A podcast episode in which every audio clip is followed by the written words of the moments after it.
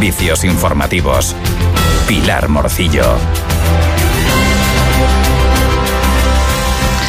Buenas tardes. Ya están culminadas las obras de la nueva canalización de agua de Puerto del Rosario hasta los depósitos de la Herradura.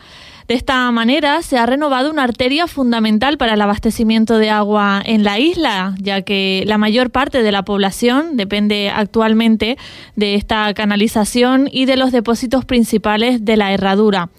Además, la nueva tubería es capaz de transportar la totalidad de la producción actual y con vistas a la futura ampliación de la producción.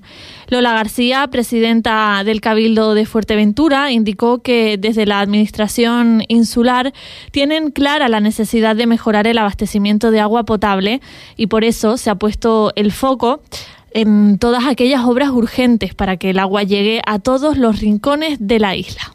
Esta es la principal arteria que, lleva bastante tiempo haciéndose y con retraso, pero ya hoy hacemos la resección definitiva y es la principal obra, una de las principales obras que tenemos. 3.700.000 euros ha costado, casi 4 kilómetros de, tubería desde, desde aquí la planta de, de Puerto Rosario a la herradura y lo que supone con un, milímetro de 800 milímetros es lo que tiene esta, esta tubería, lo que supone que puede ir por ella todo el caudal que se produce ahora mismo, que se está produciendo ahora mismo en la planta de Puerto Rosario, puede ir directamente a la, a la red de a la herradura, a la principal almacenamiento que tenemos también aquí. Por lo tanto, es un gran paso que damos ahora, se ha retrasado porque teníamos también que ir comprobando, se puso en funcionamiento desde diciembre, pero había que comprobar que no tuviera ninguna pérdida, que no tuviera ningún problema y por eso es hoy cuando se hace la resección definitiva.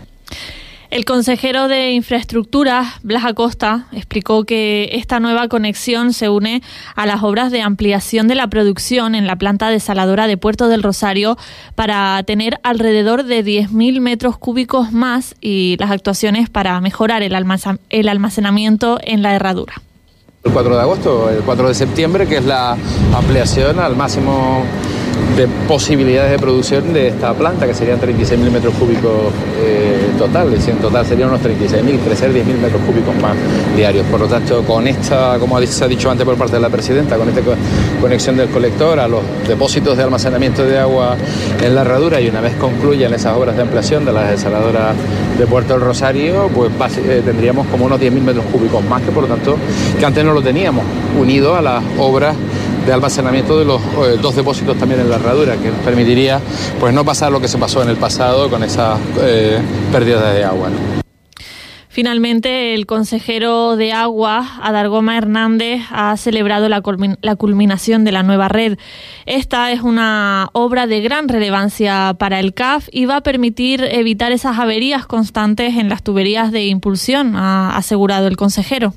Por fin por la entrega de esta importante obra al consorcio que ha culminado, es verdad que la teníamos en funcionamiento, en prueba desde el mes de diciembre, resultando por favorable esas pruebas que hacíamos y bueno, pues es la obra, como bien se decía anteriormente por parte de la presidenta y por el vicepresidente, de gran relevancia e importancia para, el consorcio, porque nos va a permitir pues evitar esas averías que teníamos constantes en las eh, tuberías de impulsión que contaban pues con bastantes años de antigüedad. Esto nos va a permitir también que una vez finalizado la ampliación, pues por ejemplo la Fuerteventura 3 o el MAC que también estamos ampliando, pues nos va a permitir enviar pues más caudal, todo el caudal a esos depósitos de la herradura que también como saben pues se está ejecutando obras para poder contar pues con los cuatro al 100% y poder mantener pues un nivel de reserva importante.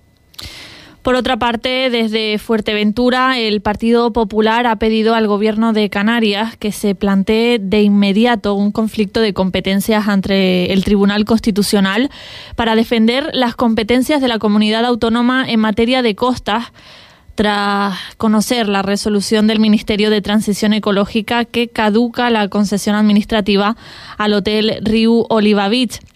Los populares han presentado sendas mociones en Ayuntamiento, Cabildo y próximamente en el Parlamento de Canarias, aseguran tras el traspaso de competencias que se hicieron efectivas el 1 de enero de 2023 solicitando al Gobierno de Canarias que reclame dichas competencias por la seguridad jurídica de toda Canarias. Continuamos con la directora general de Transportes del Gobierno de Canarias, María Fernández que ha destacado tras tener conocimiento de las reprogramaciones de rutas anunciadas por los operadores en las islas, que el Ejecutivo ha mantenido diferentes encuentros con las navieras que operan en el archipiélago con el objetivo de conocer sus planificaciones y analizar los datos de tráfico. Ha asegurado que la conectividad marítima interinsular está garantizada. Además, ha apuntado específicamente el caso de la ruta entre Las Palmas de Gran Canaria y Morrojable. Hemos hecho lo que sí podíamos hacer, hablar con todos los operadores para poner los datos sobre la mesa, que es lo que realmente nos interesaba, es decir, analizar los datos de la disposición de plazas, no solo de viajeros, de vehículos, sino también de mercancías, porque hablamos de abastecimiento, y los datos pues nos permitían hacer una coordinación entre ambas navieras. Hablamos de que realmente la conexión Gran Canaria Hablamos de un 7,58% de mercancías que podían quedar en peligro eh, con esta reprogramación. Y a través de la coordinación de ambas navieras lo hemos conseguido cubrir y con creces porque hemos reforzado la conexión Gran Canaria Morrojable y la otra naviera ha reforzado su conexión con Puerto del Rosario de tal manera que Fuerteventura no solo no va a tener ningún problema eh, de plazas para poder conectarse ni de abastecimiento porque con la reprogramación conseguimos cubrir el 7,58% que podía quedar en peligro y lo hemos ampliado a través de un refuerzo a través de otro puerto como Puerto del Rosario. Otra de las cuestiones que preocupan en Canarias es la bonificación del combustible de las Islas Verdes. Nueva Canarias, bloque canarista, ha exigido al gobierno de Canarias que extienda ya la bonificación del precio de combustible de próxima aplicación para las Islas Verdes a Lanzarote y Fuerteventura. El parlamentario por Lanzarote y la diputada por Fuerteventura de Nueva Canarias, bloque canarista, Yoné Caraballo y Natalia Santana, reclamaron al Ejecutivo Canario que reparen inmediatamente la discriminación y el agravio cometido con estas dos islas. Y esta mañana hemos recibido aquí en la radio a Celia Alberto, directora general de Asuntos Europeos del Departamento Dependiente de la Consejería de Hacienda y Relaciones con la Unión Europea que se encarga de estudiar y analizar cada una de las normativas que se aprueban en el Parlamento Europeo y cómo éstas se trasladan a regiones como las Islas Canarias. Una de las acciones llevadas a cabo recientemente por la directora ha sido la comunicación entre el presidente Fernando Clavijo con el gabinete del comisario europeo de Agricultura.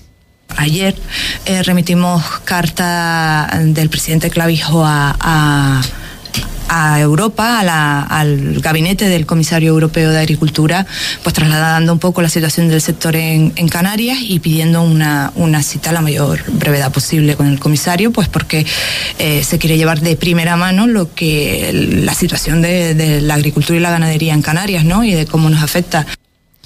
Otro de los asuntos abordados, la reforma aduanera de Canarias, teniendo en cuenta sus particularidades. Estamos muy pendientes a la reforma aduanera, a ver si podemos mejorar el tema del sistema que tenemos en Canarias. Y sabemos que es un sistema eh, distinto porque no estamos en territorio armonizado del IVA, tenemos IHIC, ¿no? Y quedamos fuera un poco de esto, pero, pero creemos que puede afectar y bueno de cualquier tipo. Están ahora con Consejo de Pesca, están eh, la política agraria está en continua revisión, eh, que son mm, distintas normas.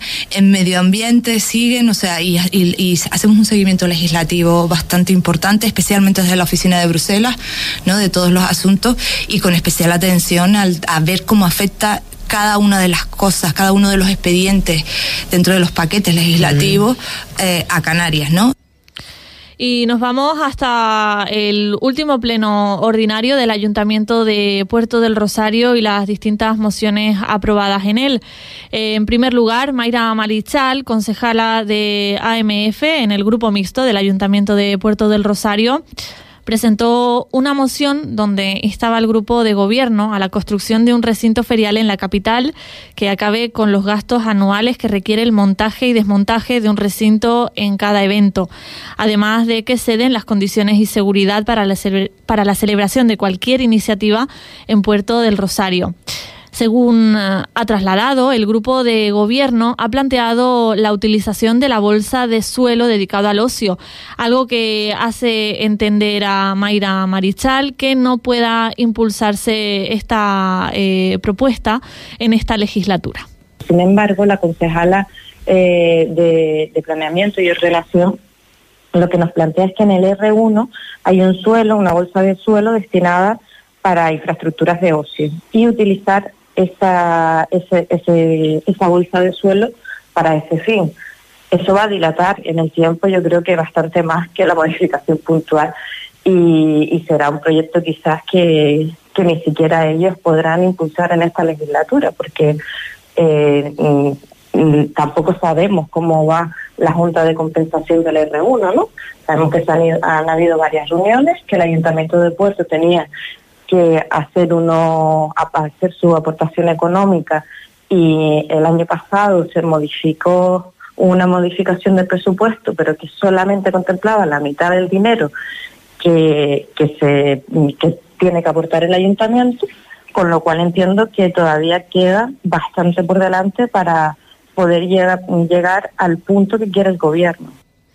La concejal de AMF ha explicado que para el consistorio capitalino el montaje y desmontaje en cada fiesta de la capital supone un gasto anual de casi un millón de euros, a lo que se suman otros gastos que se generan en torno a las infraestructuras necesarias y servicios para la celebración de los conciertos y eventos que se realizan por parte de esta administración durante el año, sobrepasando con creces el millón de euros en cada anualidad. Pues imagínense, más de un millón de euros que se nos va eh, solamente en infraestructuras. Y en alquileres pues mm, más o menos ronda eh, la misma cuantía porque hay un montón de oficinas como servicios sociales que son de alquiler que no son propiedad del ayuntamiento. Entonces realmente eh, el uso que se está haciendo con los impuestos de los ciudadanos realmente no está siendo revertido en los ciudadanos que los pagan y, eso también es una cuestión que el gobierno tiene que valorar y, mm, algunos dicen que no es una prioridad, pero yo creo que sí es una prioridad porque al final es un ahorro del gasto público a largo plazo y, y es lo que hay que primar, ¿no? destinar los impuestos a lo que realmente se necesita.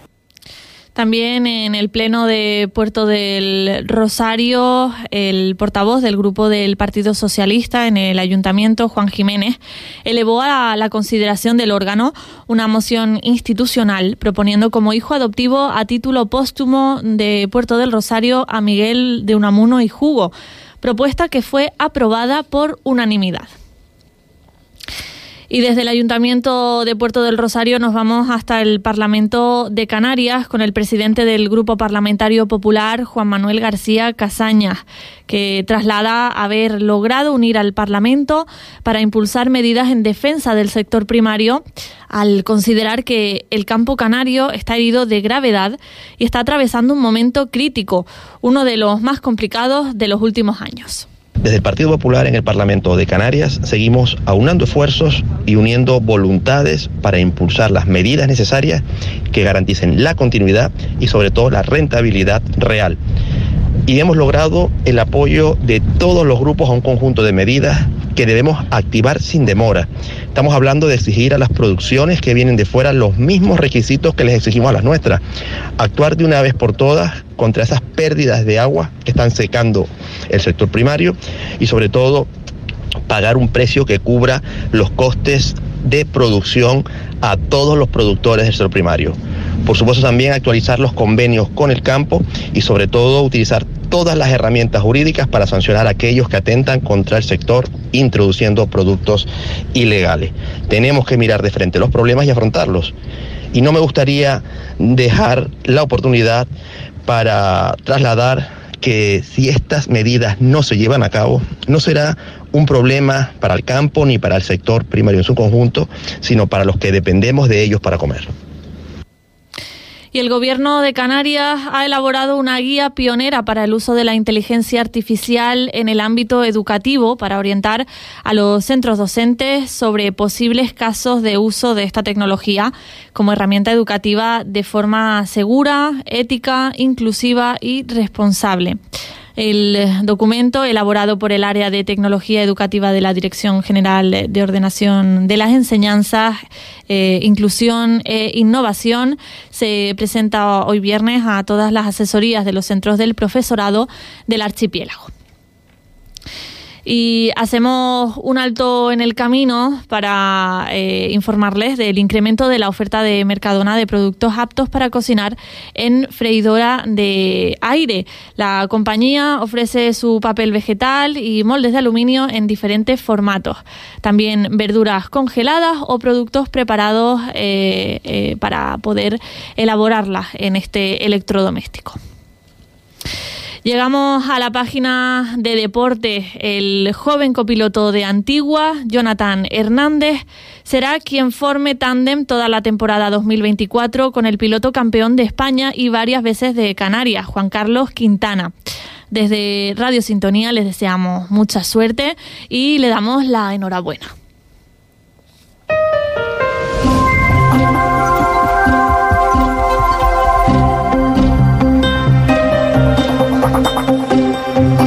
Vamos ya así hasta la Agencia Estatal de Meteorología para conocer el pronóstico del tiempo para las próximas horas. Saludamos a la compañera Marta Larcón. Buenas tardes. Muy buenas tardes. En la isla de Fuerteventura tendremos cielo nuboso con temperaturas sin grandes cambios, quedándose en cifras de 21 grados de máxima en Puerto del Rosario. Y de cara a mañana seguiremos con intervalos nubosos, con baja probabilidad de lluvias débiles y temperaturas sin grandes cambios, quedándose en cifras de 21 grados de máxima en Puerto del Rosario. Es una información de la Agencia Estatal de Meteorología.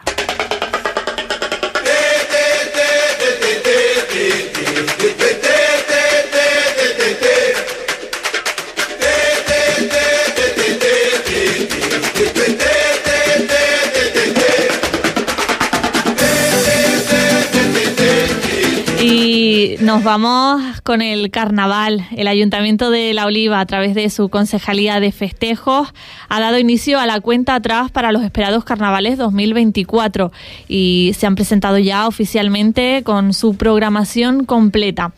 El Carnaval de Carnavales comenzará mañana sábado 2 de marzo en La Oliva con la verbena de la corbata y continuará del 7 al 17 de marzo en Corralejo.